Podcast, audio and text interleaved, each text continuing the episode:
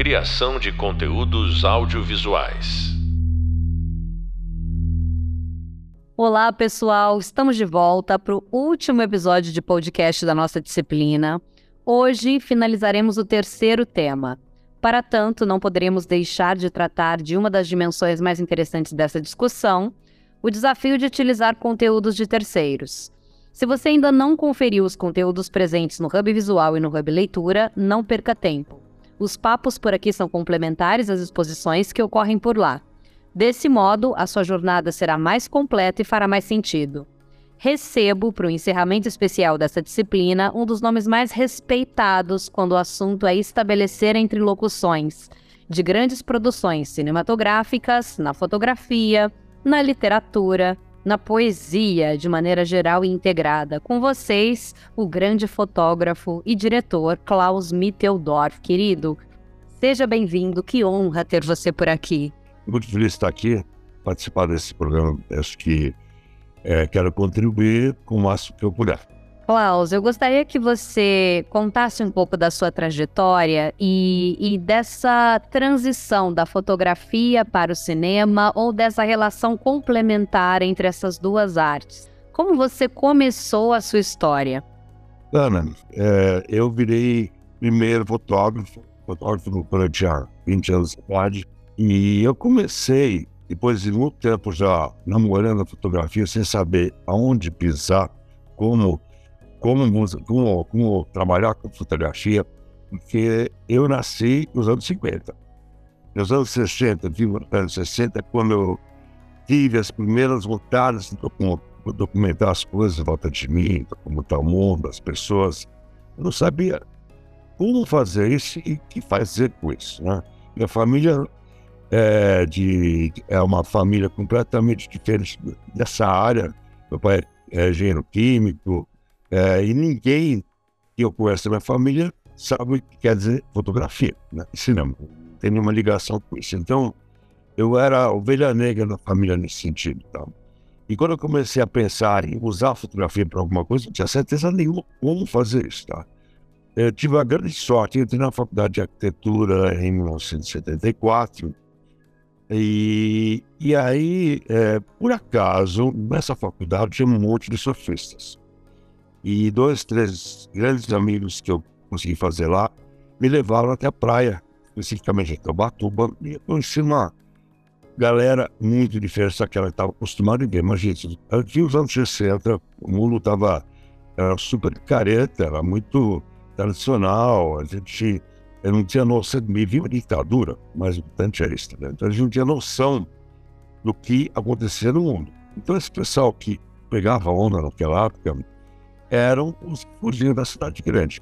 E eu conheci essas pessoas na praia, em Batuba especificamente, e tinha entrado na faculdade de arquitetura naquele momento, sem ter certeza por que fazia arquitetura, mas havia uma abertura nessa, nessa matéria muito legal. E aí me apaixonei pelo que eu vi. Pela primeira vez na vida, me apaixonei por alguma coisa que, que me deu certeza e a vontade em documentar. Única, o surf estava nascendo no Brasil ainda, uma coisa, não tinha campeonato, não tinha nada disso. Era um, era um, era um, não era um esporte, era um modo de vida que as pessoas levavam na praia. Quando elas fugiam da cidade grande, se escondiam nas praias para liberdade de experimentar o que elas queriam, exatamente nesse sentido. E aí, eu me apaixonei tanto pelo motivo que essas pessoas tinham, pelo que elas faziam, pelo modo de vida que elas levavam na praia e principalmente pelo mar. E sempre me fascinou, mas eu, queria até, para falar a verdade, esqueci de falar que dois anos antes eu, eu tentei estudar oceanografia na Europa. Eu desisti porque achei que a oceanografia era, um, era uma matéria mais visual, na verdade, é uma matéria totalmente técnica. Eu me enganei, estudar biologia maria, mas tudo bem. E quando eu vi o mar, pela primeira vez eu sabia o que fazer com esse mar os meus olhos. Tá? E que essas coisas todas, comecei a documentar tudo isso sem, sem ninguém me falar nada. É uma coisa que me atraiu pela primeira vez na minha vida, naquele momento de certeza, eu tinha facilidade de documentar as coisas. Isso me deixou muito feliz, me deu uma segurança e durante a faculdade inteira de cinco anos de arquitetura, eu fiz Mogi das Cruzes, que era Brás Cubas, que eram bons professores, era uma das melhores do Brasil na época. eu, na verdade, não virei arquiteto, virei fotógrafo. E tem um detalhe, é, quando você falou cinema e fotografia. Essa passagem, para mim, na verdade, não existiu. Porque meio ano depois que eu comecei a fotografar, eu ganhei do meu pai, porque eu tinha pedido, uma filmadora Super 8, universal. Era uma Super 8, uma Canon 814. Super 8 muito boa, básica, mas essa filmadora fez eu me explicar para o cinema, ao mesmo tempo que eu estava fotografando. Uma coisa que é meio rara se dedicar duas coisas de uma vez, eu não sabia, na verdade, que, o que fazer primeiro. Mas o que, que eu fiz? Eu levei as duas coisas por um bom tempo. Então, no fim dos anos 1974, 75, eu filmava e fotografava o tempo todo, sem saber o que ia daquilo, porque eu tinha uma instrução nisso aí. O que aconteceu que, em fim de 75, eu, um amigo trabalhava comigo, que estudava comigo, falou assim: pô, vamos fazer um filme de surf cross. E acho uma boa ideia. Eu não sabia o que era fazer um filme. Você pode imaginar uma pessoa que nunca fez um filme nos anos 70 é, querer fazer um filme sem ter estudado nada de cinema. É a mesma coisa com a fotografia. Então, eu montei um filme sozinho, Super 8, comprei uma moviolazinha, colei pedaço por pedaço durante várias semanas e montei um filme. Apliquei o som, mas era só isso. Então era um filme, era, era filme visual e com som. Mas o conjunto da obra, naquela época, era muito interessante. Tinha uma hora e vinte mais ou menos de duração. E quando você projetava, você viajava naquilo que eu estava fazendo, sem saber, na verdade, o que eu estava fazendo. E naquela época era muito comum as pessoas que dessa área de surf assistirem filmes de surf em salões de festas, de prédios, nos clubes e lugares maiores onde alguns surfistas traziam filmes do exterior, 16 milímetros, geralmente, projetavam para as pessoas e ganhavam dinheiro com isso. Era a única maneira de você ter acesso a um filme de surf. Tá? Porque a televisão, essa luz e isso era preto e branco, e não passava nada disso. Eram programas muito comerciais e populares. Agora você filme de surf, você tinha que realmente fazer parte dessa turma, dessa galera, e se encontrava para ver em salões de festa filmes projetados. E eu entrei nessa onda de fazer isso também. E meu filme deu certo. A primeira vez que a gente projetou o filme, eu tive 200 pessoas assistindo meu filme projetado no salão de festa. Eu vou ao Japão, em São Paulo. Coisa assim, impensável. Mas assim, eu nem sabia quem eu era e o que eu estava fazendo, mas eu fiz. Então, esse primeiro filme que eu fiz, é, eu faço questão de falar, o filme que eu fiz, por mais rudimentar que tenha sido, por mais caótico que tenha sido a, a montagem desse filme, ele se chama Terral. Super 8, mas maravilhosas, e graças a Deus até hoje eu consegui manter essas imagens salvas, cuidando bem delas, e ficou para a história aquilo que eu fiz, uma coisa que é muito rara acontecer. Enquanto isso, como fotógrafo, eu trabalhava mais ainda. Tanto que, é, meio depois que eu comecei a trabalhar com, o tal do cinema, né, o meu cinema, no começo dos anos em 75, na metade de 75, eu chamado uma revista. A primeira revista brasileira de surf, chama Brasil Surf, trabalhar com eles, porque eles gostaram do meu trabalho. Fiz minha primeira capa de revista em 76, e daí a coisa foi andando muito rápido. Um ano depois eu já estava fazendo fotos para Veja, para Isto É, para um monte de revistas, e me especializei, na verdade, em fotojornalismo esportivo. Tá? Virei um grande fotojornalista esportivo, comecei a trabalhar com várias revistas, vários veículos, e trabalhei muito com shows e música, uma coisa que eu fiz direto até 1981. E o meu filme, em 75, ele ficou parado no tempo. Por muito tempo, eu até desprezei ele, deixei ele deitado, porque quem tinha visto viu. E, mas minha fotografia, eu, eu com o meu alemão, meu brasileiro, achava que a fotografia tinha que ser primeiro e depois o cinema. Era mais importante virar um bom fotógrafo e depois um cineasta. Então, esse foi o meu pensamento e é assim que eu toquei minha vida. E a fotografia foi muito bem, obrigado. E fim dos anos Eu comecei nos anos 80, eu abri um estúdio em São Paulo, pequeno. Comecei. Eu sou, na verdade, um fotógrafo de estúdio, mas eu tive que abrir o estúdio porque tinha que ganhar dinheiro. E a única maneira de ganhar dinheiro é você ter um pouquinho de equipamento para fazer as coisas em São Paulo mesmo. Uma coisa que foi muito dura para mim. E mesmo fotografar no mar, eu comecei a fotografar em piscinas. É uma outra especialidade minha que eu fiquei desenvolvendo esse tempo todo. A verdade é que é, em 89 lancei o primeiro livro, é, com muito esforço, mas foi um livro que mostrou pela primeira vez o que eu vejo do mundo, minha, minha, minha linguagem fotográfica, que era muito gráfica, muito colorida, e deu muito certo. Esse livro foi vendido no mundo inteiro, esgotou em seis, seis, seis, seis meses, foi, foi uma maravilha. Puxou para frente, mas o cinema ficou. Tá? Eu fui trabalhando, fotógrafo, melhorando, melhorando, melhorando e fui sumindo. Até que, é, só depois de 2008, eu comecei a pensar de novo em cinema. Imagina, desde o começo dos anos 80 até 2008, eu virei um grande fotógrafo. Graças a Deus deu certo. Eu sempre fui atrás dos meus, é, é, do meu, da minha intuição. A fotografia, para mim, é uma grande terapia. Sempre foi uma grande terapia. Botei para fora, na fotografia, tudo que eu não conseguia expressar verbalmente ou escrever. Aliás, eu sou péssimo nisso. Então, era uma pessoa super acanhada, muito tímida, e acho que a única maneira de ser dessa timidez foi exatamente virar fotógrafo. Fiz uma grande arma que encontrei para enfrentar o mundo. E foi assim que eu venho ao mundo e deu tudo certo. Não posso reclamar de nada, porque a vida realmente é, foi um foi, foi seguindo rapidamente e fui subindo, subindo, resolvendo os problemas todos através da fotografia. Todas as exposições que eu fiz, as grandes exposições que fiz na Pinacoteca eu fiz no, no, no, Museu da FAP, em grandes galerias, é, todos eles são fases da minha vida onde resolvo um tipo de problema.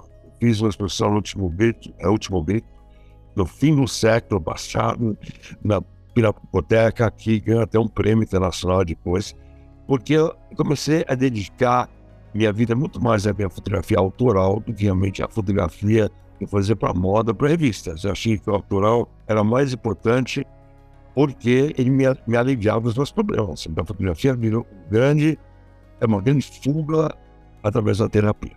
Eu, desculpa te interromper, mas eu ia exatamente comentar a respeito dessa sua produção que é o The Last Cry, que foi escrito em parceria com o nosso querido professor e mentor jornalista Rubens Fernandes Júnior.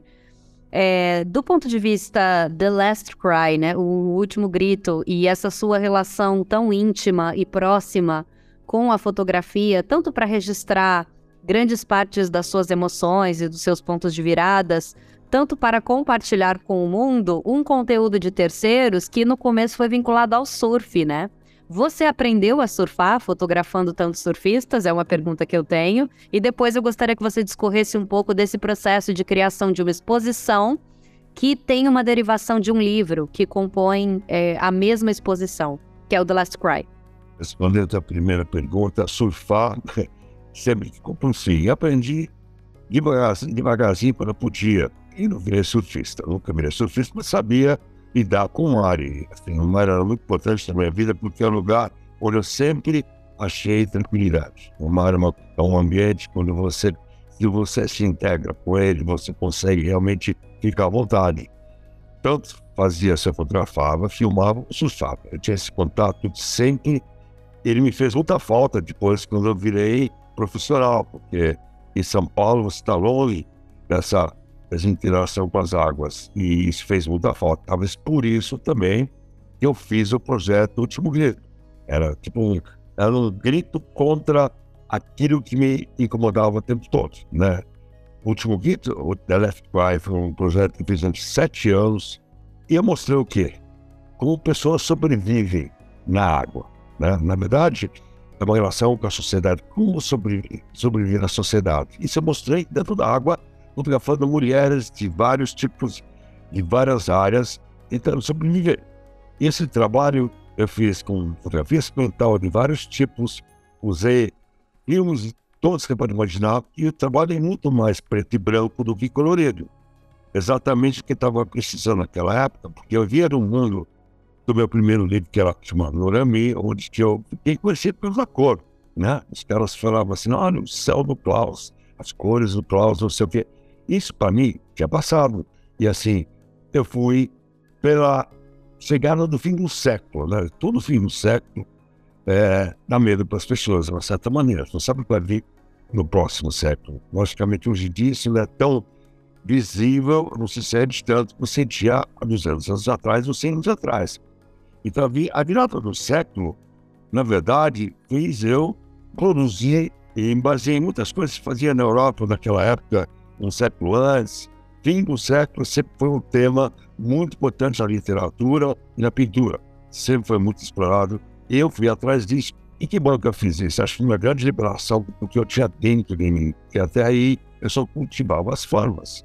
E eu não sabia quem é esse Klaus interior que a gente botar para fora. E é muito interessante é, observar o seu trabalho no, no, Último Grito. Eu não tive contato com a exposição presencial, mas eu tenho o livro do Último Grito. E essas, essa relação das mulheres com a água e como cada, cada um sobrevive, ela é um desdobramento para o seu próximo longa. No caso, eu me refiro ao Vou Nadar Até Você, que tem o, a protagonista Bruna Marquezine é, como surgiu essa ideia desse longa? Ele começou aí nesse, nessa relação com o Último Grito? Começou sim, é, assim, teve uma... É, o Último Grito foi o começo, né?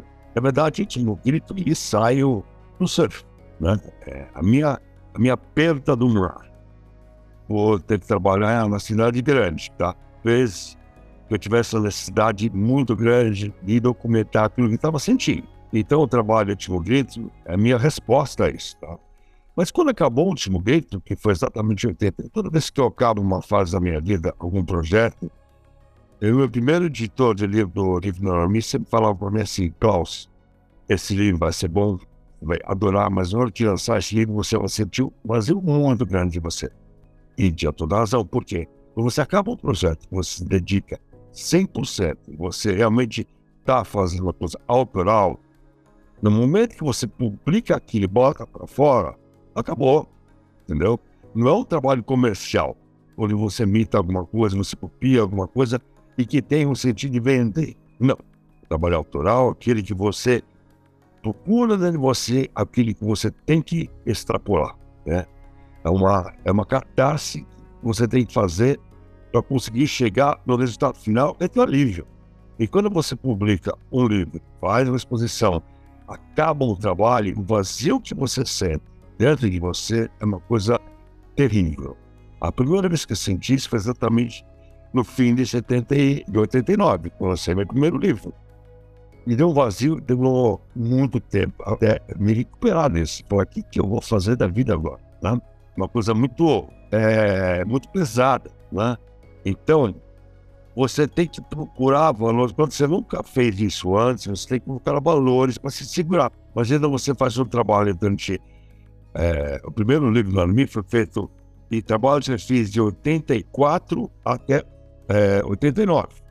Então, é uma, é uma sequência de coisas que vão se acumulando e vão crescendo, e no fim você fala: Nossa, eu fiz um trabalho que tem minha cara, eu tenho que publicar, se botar para fora. Você vai lá e publica. Depois de sete anos de trabalho, que acontece? Publicou, acabou. Né? Então você sente aquele buraco em você de tem que procurar uma coisa nova. E assim, antes de eu começar o meu trabalho do último grito, que eu comecei mais ou menos em 93, eu tive uma outra fase, uma outra exposição que eu fiz, que é muito importante, talvez uma das mais importantes que eu passei, mas que é uma fase de transição onde eu criei, onde eu me inspirei no pré-rafaelismo, né? que era uma época do século XIX é, é, muito importante. É, e os pré-rafaelitas me inspiraram exatamente porque trataram do Shakespeare, da morte de Ofélia. Essa morte de Ofélia me levou de novo às águas. As águas que eu precisava continuar a explorar. O que, que eu fiz? Em São Paulo, e não no mar, eu só tinha piscinas. Então eu comecei a criar dentro de piscinas em São Paulo, com plásticos, mundos submarinos onde coisa porque a minha ovelha. E foi exatamente o princípio do filme que você falou que eu fiz, que eu lancei em 2019, tá? Então, esse caminho todo tem uma lógica, tá? Então, antes do Último Grito, eu fiz exatamente esse trabalho que foi o nascimento da Ofélia e que terminou o Último Grito, e o Último Grito terminou em 98, né? ou seja, pouco antes da virada do século. E em 2008 eu comecei a trabalhar a ideia do cinema que levou ao filme que eu fiz. Tá? Toda uma sequência lógica para mim, e eu vou juntando esses pedaços todos para criar a história que eu escrevi junto com uma amiga minha, e na verdade se chamava Rio Santos na época. O filme chama Ofélia's Death, a morte de Ofélia no mundo inteiro, só que no, no Brasil você tem que dar nomes diferentes, porque senão as pessoas não vão entender. Você pode usar o nome morte no, no, título do filme, coisa que é meio proibitiva. Então, eu tive que me adaptar a certas coisas do mercado de cinema que eu não conhecia. Esse meu primeiro filme foi uma aula de cinema, assim, todo científico. Eu aprendi muitas coisas que eu não sabia direito, né? É é uma, é uma faculdade para mim. Mas foi a melhor coisa que eu fiz no mundo.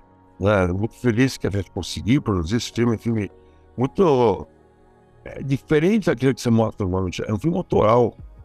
É um filme que você viaja na fantasia, viaja no sentimento, viaja nas ideias analógicas. É né? uma coisa que perdeu, se perderam com o tempo. E hoje em dia, eu acho que esse filme foi, para mim, a coisa mais importante que eu fiz, porque eu consegui marcar com ele uma fase da minha vida também. Né? Eu vou fazer dois outros projetos agora, que nada a ver com isso. Mas eu estou feliz que vai ser uma base para aquilo que eu vou fazer agora. E a base é exatamente essa do Vou Nadar Até Você, que é uma junção de tudo que eu fiz antes e todos os elementos estão dentro desse filme, de uma certa maneira. Os três personagens principais, que são a Ofélia, são Tedesco e os Mutter, que são três personagens que todos eles têm a ver com as minhas necessidades e colocar para fora minhas vontades.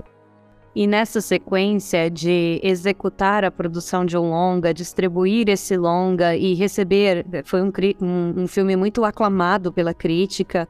É, depois que ele sai de você, qual foi a sensação? Você já, já sabia o que você ia fazer depois desse filme? É, para os nossos alunos que estão nos ouvindo, quando você consegue realmente finalizar uma produção, esse vazio é algo que é inerente, mas o que te mantém conectado a sempre voltar para o mar, a sempre voltar para as águas, para a gente inspirar os nossos alunos a seguirem nas, nos próprios caminhos, obviamente, mas quando se finaliza um longa, Klaus, para onde ir depois? Ana, é, todo projeto grande, e todas as exposições grandes que eu fiz, o último grito, introvisão que eu fiz na Pinacoteca, depois de novo em 2006, o nome, todos os projetos, inclusive o filme, são projetos que demoram, projetos autorais. Então, esse filme, eu comecei a trabalhar nele em 2010, na verdade, assim, depois que escrevi a história. E ele foi lançado em 2019, porque todo grande projeto que você, onde você é, depende de autoral, é muito mais complicado de fazer do que uma coisa comercial. E esses projetos, eles dependem muito mais da tua energia de colocar isso no mundo do que qualquer outra coisa. Você achar parceria para isso muitas vezes é mais difícil, porque as pessoas não querem ver coisas autorais. A maioria das pessoas vão cinema ver blockbuster, sabe? Uma coisa assim, né? Comédias e dramas, coisas que são mais populares. E, infelizmente, o mundo é assim. Então, o tipo de filme que eu fiz, eu costumo, gostaria de fazer mais, inclusive, tem, tem um lixo, né? E esse nicho ainda é menor. Ele é muito valioso. E se der certo, você pode ficar muito feliz se você conseguiu realizar uma coisa realmente especial. Tá? E eu nunca deixei de acreditar em fazer mais. Né? Desde tá, quando já estava fazendo esse já estava pensando em outras coisas mais. Tem dois projetos, um projeto rolando já desde 2012, que até hoje ainda está para ser aprovado. Tem coisas assim que demora para andar. E acaba. Outro, aí, tem um outro assunto que eu esqueci de falar que é muito importante.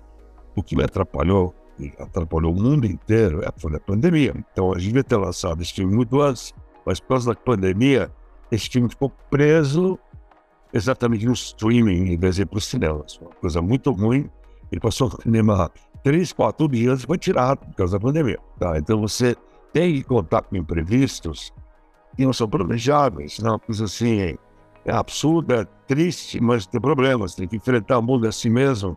E você vai achar outras maneiras de mudar aquilo que você faz. Então, eu sofri muito com esse fato de lançar um filme em quatro salas de cinema, um shopping de São Paulo grande, tendo shopping Guatemi. Foi demais, só que três dias depois ele foi tirado a pandemia fechou tudo. Então você passei por um momento muito difícil, teve que engolir esse momento. O que realmente salvou meu filme, com certeza muitos outros no mundo inteiro, foi streaming, que começou a crescer nesse momento, para tudo que é lado. Hoje tem um monte de canais de streaming na internet, você pode mostrar todos os filmes lá. Né? A internet mostra tudo, na verdade, que antigamente se via no cinema. Né? Então, o fato de eu ter tido esse azar mais ou menos, ter a sorte de encontrar no streaming uma solução, é, meu filme foi muito bem no streaming. Tem uns canais que foi campeão de audiência, uma coisa assim, achei o máximo que eu consegui fazer com filme autoral ser popular de uma certa maneira também. E é uma coisa que é difícil você fazer se você não achar um meio certo para fazer.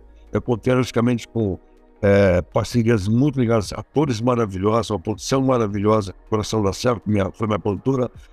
Foi demais, porque aquele todo meu projeto, a Bruna Marquezine pirou com o projeto, foi muito boa no filme, entendeu? E imagina ela fazendo filme autoral, né? É uma coisa que não combina que você vê normalmente dela na internet.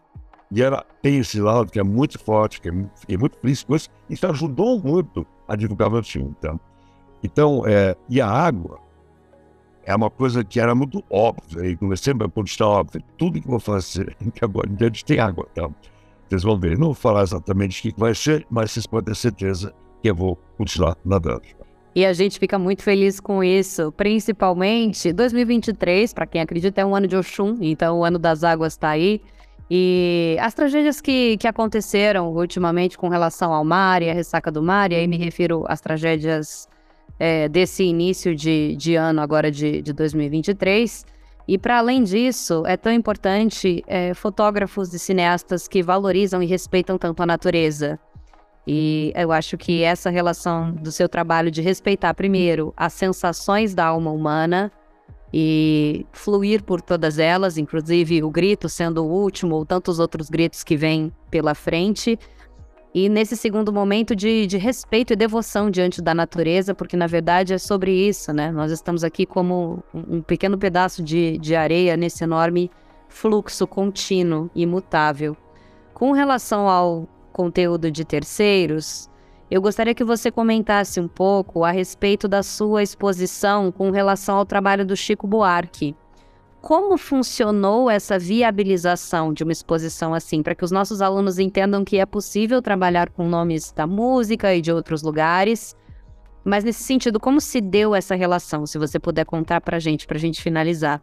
Então, esse foi um trabalho singular na minha vida, mas todo mundo que participou, era um projeto. Na verdade, existia um projeto em. Ah, não lembro que ano que foi agora, mas foi nos anos 90, organizado no Rio de Janeiro por um museu, tá?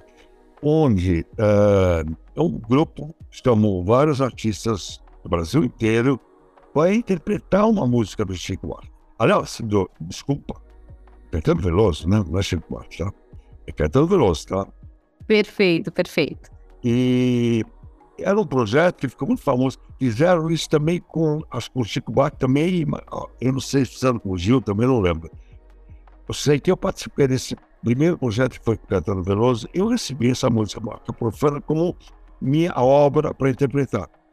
E foi assim, é, para começar, gostei muito do tema, gostei muito da, de visualizar essa vaca profana na minha cabeça. E o que eu fiz com a vaca profana parou num ano em São Paulo. É uma obra de dois metros por um, é uma instalação, uma caixa de madeira com flores, onde você vê enterrada a vaca. É uma coisa, uma obra singular que eu fiz também, que graças a Deus está no museu, e que foi resultado dessa missão que me deram. Tá? É, é uma coisa que acontece muitas vezes na vida de um artista, que alguém te chama para interpretar outro artista, né? Então, fotografei muito músico, é, inclusive o, o Chico Buarque, Gilberto, Jorge Ben. Eu sou fotógrafo racionais faz quase 30 anos, desde 97. Fiz Sobrevivendo do Inferno, etc. Cada dia como outro dia. Né? Esqueci que o nome agora. Então, você, quando você relação com outros artistas, músicas, você tem que procurar o caminho de como interpretar aquilo. O que, que eles estão mostrando para você que vai te levar a fazer uma arte em cima disso, tá?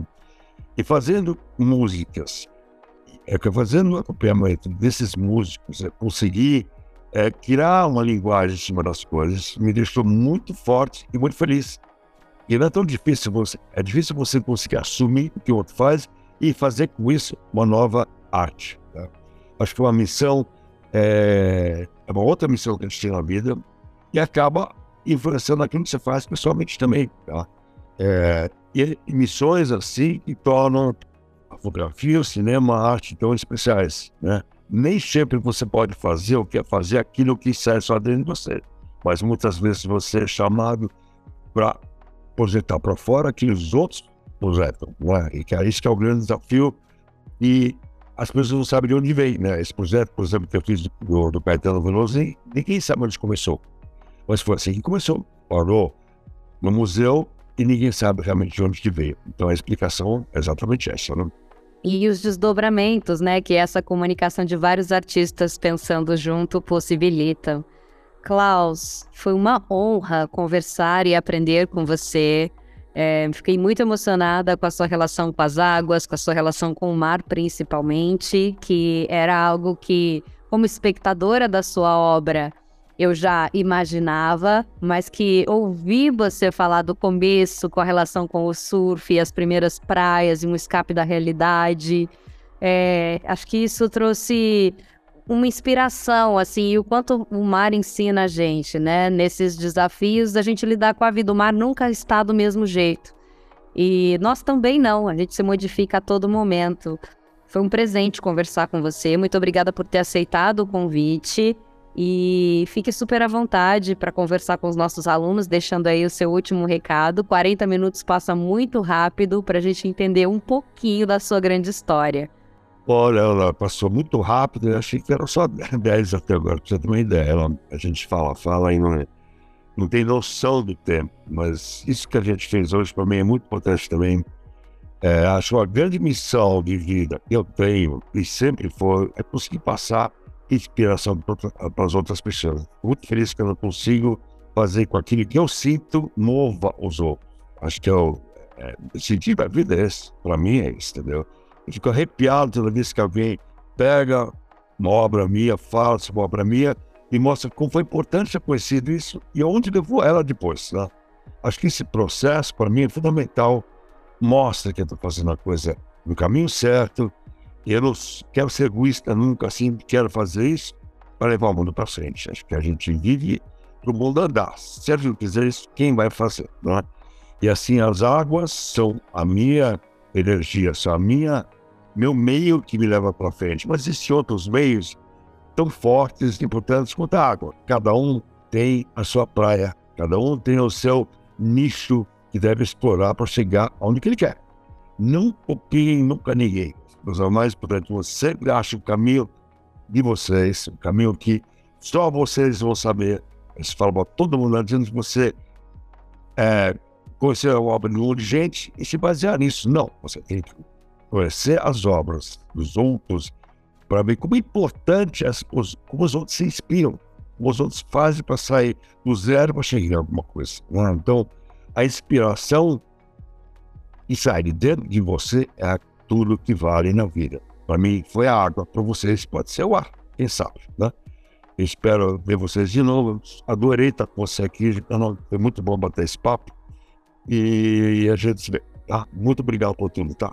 Nós que agradecemos, Klaus. Por fim, gente, não se esqueçam que no nosso Hub Visual e também no nosso Hub Leitura, vocês têm à disposição mais conteúdo relacionado ao que temos discutido em nossos podcasts. Nós vamos ficando por aqui. Eu espero que essa jornada tenha sido proveitosa e estimulante para cada um de vocês. Você acabou de ouvir o podcast sobre o desafio de usar o conteúdo de terceiros com o fotógrafo Klaus Mitteldorf. Eu sou Ana Júlia Ribeiro e seguimos nos encontrando para além da nossa disciplina. Muito obrigada. Criação de conteúdos audiovisuais.